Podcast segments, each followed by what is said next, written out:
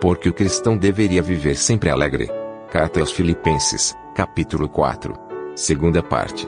Comentário de Mari Persona. Uh, o final do versículo 5, uh, perto está o Senhor, ele pode ter dois sentidos aí, né? Que o Senhor está perto de vir nos buscar, ou que o Senhor está perto de nós o tempo todo. Seja de uma maneira, seja de outra, uh, isso nos conforta, isso nos consola e permite que a gente tenha essa equidade de que fala o versículo 5, uh, ah, conhecida de todos os homens. Seja a vossa equidade conhecida ou notória a todos os homens. Eu fiz uma, uma, uma comparação de várias versões da Bíblia. Hoje fica fácil fazer isso com, com Bíblia eletrônica.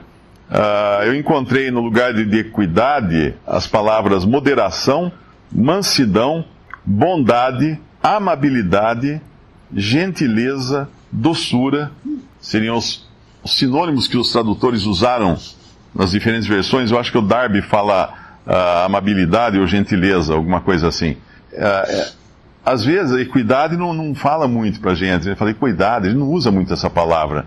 Mas gentileza, eu acho que todo mundo sabe o que é. Uh, amabilidade, todo mundo sabe o que é. Agora, para com quem? Para com os irmãos? Não.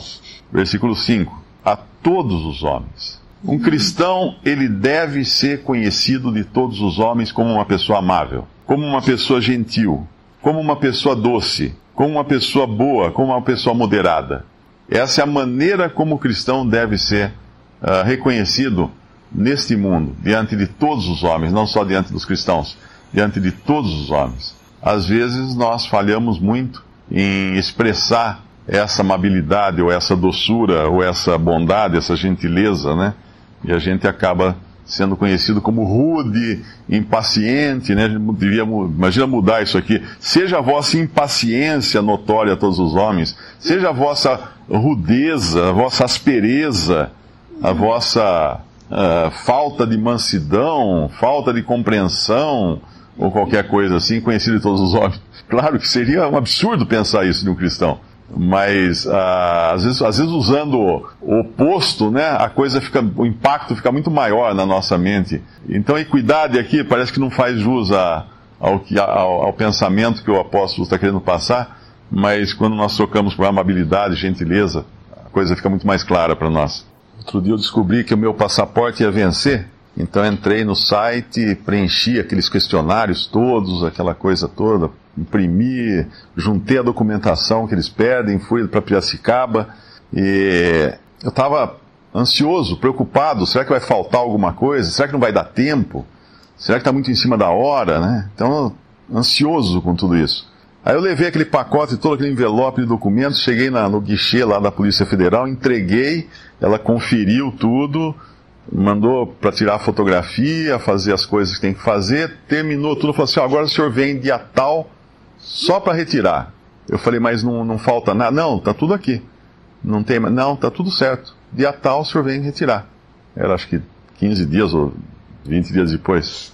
Eu saí tão tranquilo porque a minha intranquilidade foi até o momento de entregar toda a documentação. A partir daí, a documentação saiu das minhas mãos.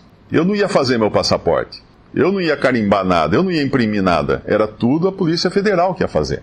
E esse sentimento é quando a gente entrega as coisas para o Senhor. A gente vai até o guichê, vamos falar assim, o guichê do céu, fala, Senhor, está aqui, ó. As minhas preocupações, as minhas ansiedades, meus problemas estão aqui. E a gente vira as costas, está lá, ficou lá. Quem vai resolver? Ele. Não está mais nas nossas mãos. Nós não saímos com nenhuma coisa, nenhuma pendência. Isso vale para confissão de pecados, que é um exercício que a gente deveria ter constantemente, nas mínimas coisas. Chegar e entregar, senhor, tá aqui, ó, eu, hoje eu tenho esse aqui também para entregar, ó. Tô magoado porque pratiquei isso, não devia ter praticado, tá aqui, senhor. Vale para confissão e vale para oração, que é o, o tema uh, dessa do versículo 6, essa inquietude muitas vezes é porque nós não entregamos na mão do Senhor. E como que nós entregamos? Qual é a maneira de chegar ao guichê de Deus? Pela oração, pela confissão de pecados, que não é o assunto aqui, é de 1 João, e pela oração, que é o assunto aqui. Então aqui fala de três coisas: oração, súplicas e ação, ação com ação de graças, né? uh, antes as vossas petições, basicamente quando você entra com o pedido de passaporte, é uma petição, sejam em tudo conhecidas diante de Deus pela oração, súplicas e ação de graças. Eu creio que essa diferença, existe uma pequena diferença talvez aqui. Oração deve ser mais ou menos o estado em que nós vivemos de sempre estarmos entregando nas mãos do Senhor todas as coisas. Aquela coisa que você faz até pedalando na bicicleta. Você não desce para ajoelhar-se, orar especificamente por algo. Não. Você está ali, você já lembra de alguma coisa e entrega nas mãos do Senhor. As, as, as súplicas, sim. Essa é a listinha, né? Que a gente vai entregar agora. Senhor, estou com esse problema específico, tô, oro por aquele irmão, eh, essa necessidade, aquela, etc, etc, é a nossa listinha. E ação de graças, nós temos de que, de que agradecer. Uh, o, o que nós devemos agradecer? Aí, aí entra outra questão, né? Tudo. Ah, mas eu bati o carro. É motivo de agradecimento? É, eu posso, posso agradecer, porque não, não saí ferido. Ou se sair ferido, porque o Senhor vai me ensinar alguma coisa nisso. Uh, nós não enxergamos lá no, no fim todas essas pequenas, esses pequenos percalços na nossa vida, que nós poderíamos ficar irados com eles e achar que foi péssimo, mas é que nem aquela história do pão, né? Uma hora é o açúcar, uma hora é o sal, outra hora é o fermento, outra hora é a farinha, o óleo, mas só quando estiverem todos juntos e assados no fogo é que nós vamos comer o pão. Então as pequenas coisas que acontecem, mesmo as negativas, podem sim ser motivo de, gratidão, porque se o Senhor permitiu, nada, nada acontece para a gente sem passar pelo céu, como foi com Jó. Jó podia agradecer no final da vida dele? Podia. Mas passou tanta coisa e ele agradece. Eu conhecia, eu te conhecia só de ouvir falar, agora os meus olhos te veem, ele fala. E essa é a, a isso vem pela oração, súplica, ação de graças. E aí entra a paz de Deus, que excede todo o entendimento. Essa paz é aquilo que o irmão falou, que às vezes a pessoa vê no cristão e fala, não entendo, como é que você é assim? Porque nós temos a paz de Deus. E nós só podemos ter a paz de Deus porque nós temos o Deus da paz, que é o versículo 9. O Deus de paz é conosco. Aí nós temos a paz de Deus. E o versículo 8, né, que é, uh, é um versículo interessante esse, talvez Deve até voltar a falar mais sobre isso depois, mas tudo que é verdadeiro, tudo que é honesto, tudo que é justo, tudo que é puro, tudo que é amável, tudo que é de boa fama, se há alguma virtude, se há algum louvor, nisso pensai. Eu estava outro dia num, num, consultório esperando fazer um exame, tinha uma TV ligada de manhã, um programa daqueles de, de bandido, de tiro, de perseguição policial, sirene. Eu fiquei pensando, a hora que o médico medir a pressão dessas pessoas que estão aqui, vai estar todo mundo com pressão alta. Porque aquilo era pura adrenalina ali, né? Agora, se eu fico o dia inteiro ocupado com essas coisas, eu pergunto, você é feliz? Não. Tem gente que adora desgraça, né? Fica ligado nessas coisas de desgraça e gosta disso. O cristão é para fazer isso? Não. Por quê? Porque não está nessa lista das coisas que são puras, que são verdadeiras, que são uh, de boa fama, que tem virtude, que tem louvor, amável. Não está nessa lista. Então nós, nós devemos julgar aquilo que enche nossa mente. O que é que ocupa a minha mente? Essas coisas?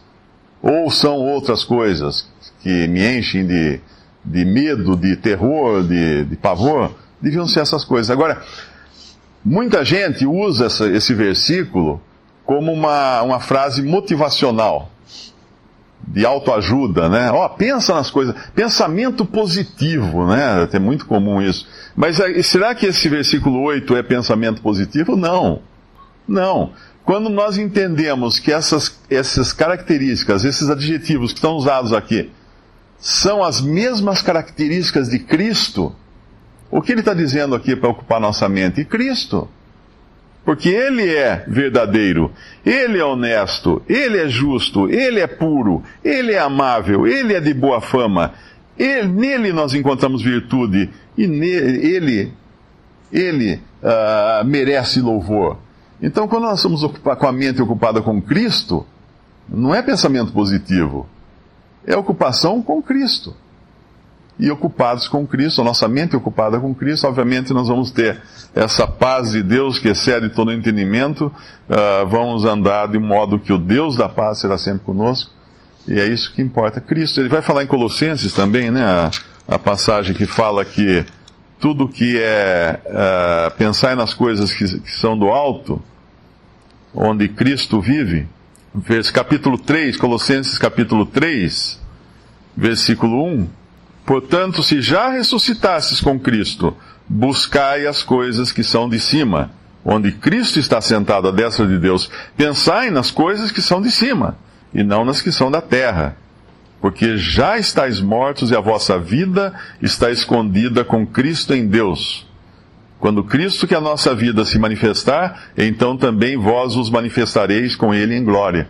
Isso aqui nos leva ao portanto do primeiro versículo do capítulo 4 de Filipenses, versículo 1, que é o portanto, uh, estai assim firmes no Senhor como? Com aquilo que ele falou no versículo 21 do, do capítulo 3 de Filipenses, que é uh, com a certeza da nossa ressurreição e do nosso lugar no, nos lugares celestiais.